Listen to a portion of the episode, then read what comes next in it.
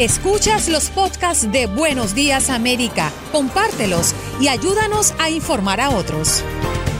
Ya tenemos a nuestro invitado, Juan Carlos, le damos la bienvenida a Daniel Rowinski. Él es abogado de Legal Service em, y, la verdad es que hay muchas preguntas. Estoy leyendo lo que ustedes están colocando en el Facebook Live y queremos transmitírselo también a Daniel, que ya está con nosotros. Buenos días.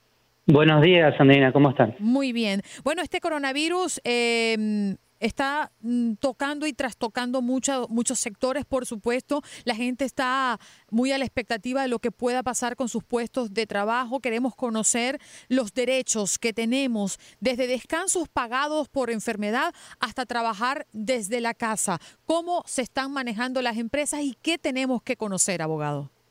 Ok. Eh, primero que nada, creo que lo más importante que tienen que saber las personas que están escuchando este programa, que es algo que mucha gente en el país que tienen bajos recursos o están enfrentándose en la pérdida del trabajo, tiene que saber y no sabe es que hay organizaciones como la mía, que son organizaciones sin fines de lucro, eh, bufetes de abogados sin fines de lucro, que los pueden representar en sus casos de, ah, por ejemplo, si el empleador no les paga, las horas por el que les requieren por la ley, ¿no? Lo de la licencia de enfermedad o por ejemplo si no los califican a los beneficios de desempleo de emergencia o algún otro tipo de beneficio que el gobierno está poniendo ahora para que puedan combatir esta enfermedad.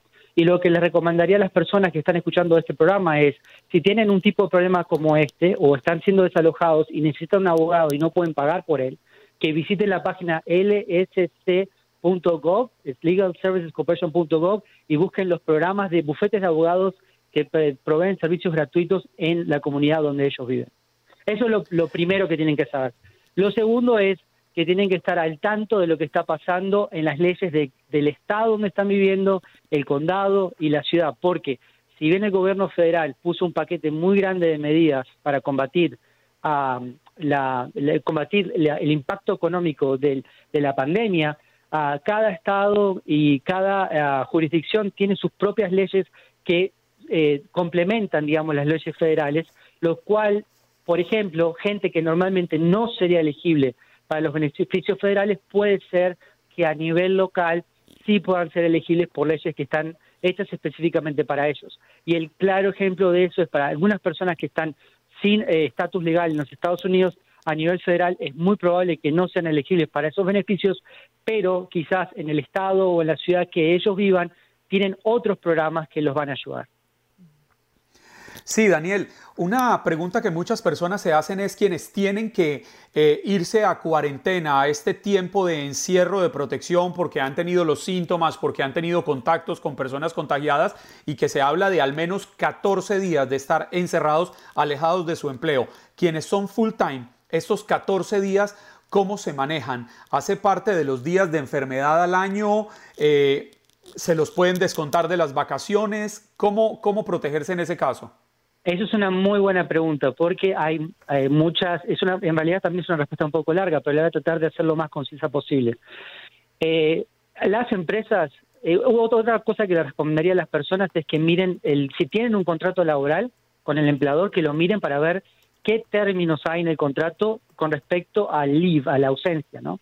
algunas compañías, por ejemplo, que están eh, tienen sindicatos, por ejemplo, mi, mi compañía, tiene un contrato que se llama el CBA y ahí provee qué, se, qué pasa cuando hay que tomar ausencia, ¿no? Hay tiene que estar ausente uno y cómo se le paga. Lo primero es eso. Lo segundo es, el gobierno federal pasó el 18 una ley que justamente cubre ese tipo de situaciones. Y esa ley de, de lo que sería de, um, de licencia de, enfermedad, digamos en español, eh, empieza a aplicar o empieza a ser requerida de los empleadores a partir del 2 de abril. O sea, en este momento no hay ningún tipo de ley a nivel federal. Quizás en los estados puede ser que tengan sus propias leyes, pero a nivel federal recién empieza a aplicar a partir del 2 de abril. Y sí, cuando una persona está en cuarentena, sea full time o tiempo completo o tiempo no completo, no, no solamente cura a los que están full time, este, se beneficiarían de el requerimiento de los empleadores que tengan que pagarles por dos semanas de trabajo mientras estén en cuarentena o,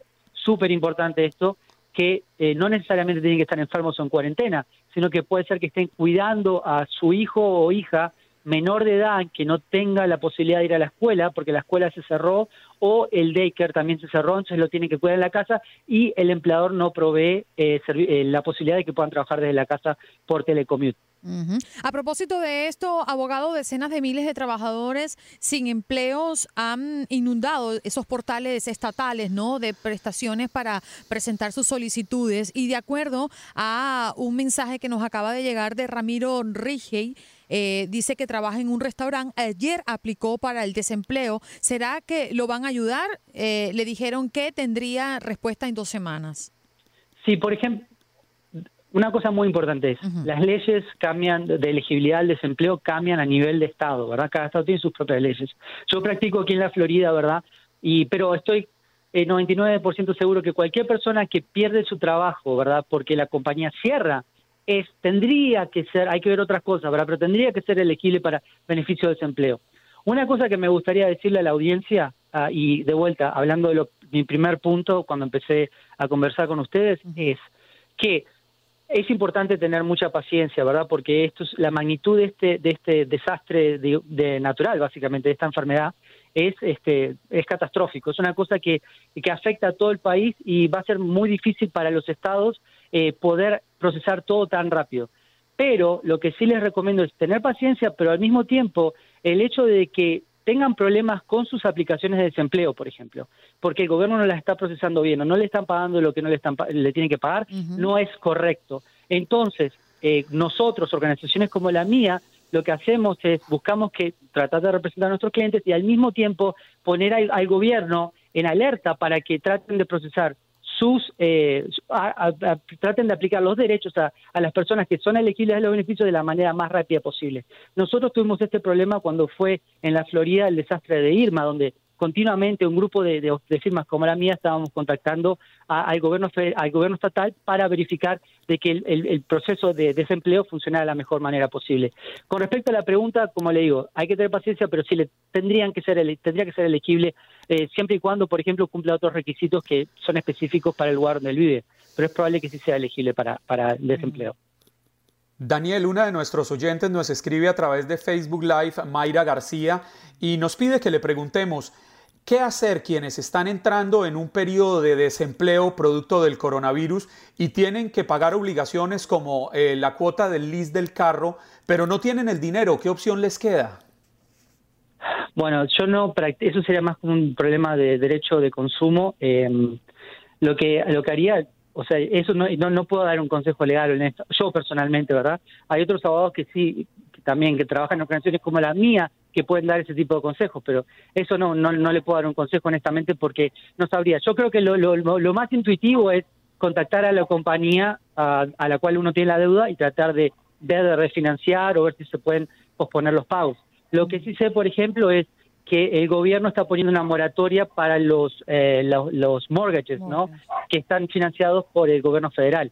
Ah, pero con respecto a la pregunta específica de lo que haría un, un creditor, eh, como en la pregunta de la señora García, ¿no?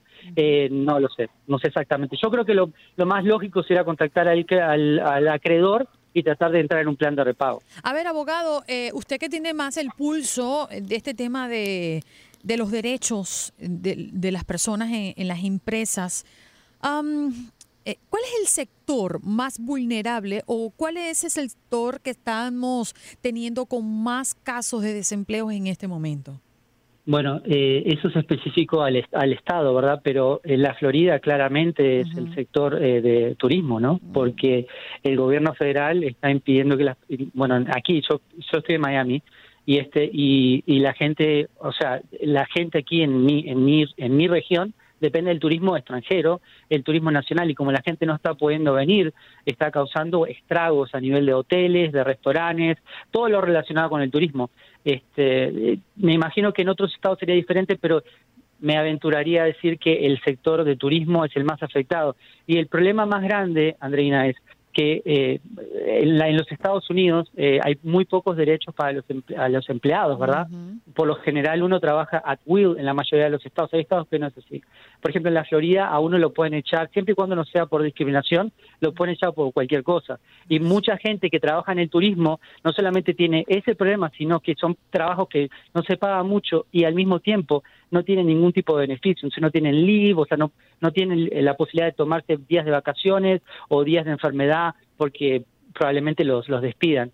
Ah, entonces, yo creo que el, sector de turismo es el que le está dando más duro con esta enfermedad y por eso es importante para las personas que trabajan en este sector, obviamente hay mucha ansiedad, pero es que se mantengan informados de los beneficios del gobierno porque seguramente la mayoría de las personas se van a beneficiar. Daniel, ¿qué camino le queda a las personas que ya entraron en la, en la crisis del desempleo, pero que tienen que esperar semanas?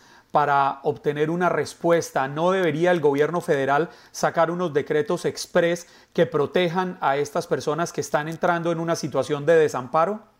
Claro, eso es justamente lo que estaba mencionando al principio y ya lo experimentamos nosotros con una catástrofe a nivel eh, estatal, que fue Irma, que la mayoría de la gente se tuvo que ir del Estado y cuando volvimos los sistemas no estaban listos de, desempleo, que es en lo que yo más o menos me, eh, lo que yo me especializo eh, en mi organización, no teníamos la capacidad para absorber toda esa cantidad de gente que estaba aplicando para derecho de desempleo.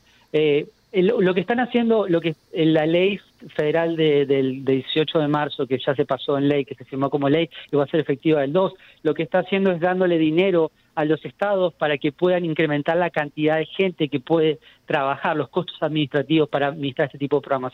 Pero lo que les voy a decir, y una de las cosas que están ah, recomendando los gobiernos, y la Florida ya lo hizo, ¿verdad? Es a nivel federal eh, hay, un, hay una, un requerimiento para que haya una semana de espera. O sea, uno aplica desempleo y no le pagan inmediatamente. Recién empieza a pagar la, primera semana es el waiting y la semana de espera y no la pagan. Discúlpame que te interrumpa, 20 segundos para responderle a René Cruz, los que tienen hijos ciudadanos, pero ellos no tienen un estatus legal, ¿cómo pueden recibir ayuda?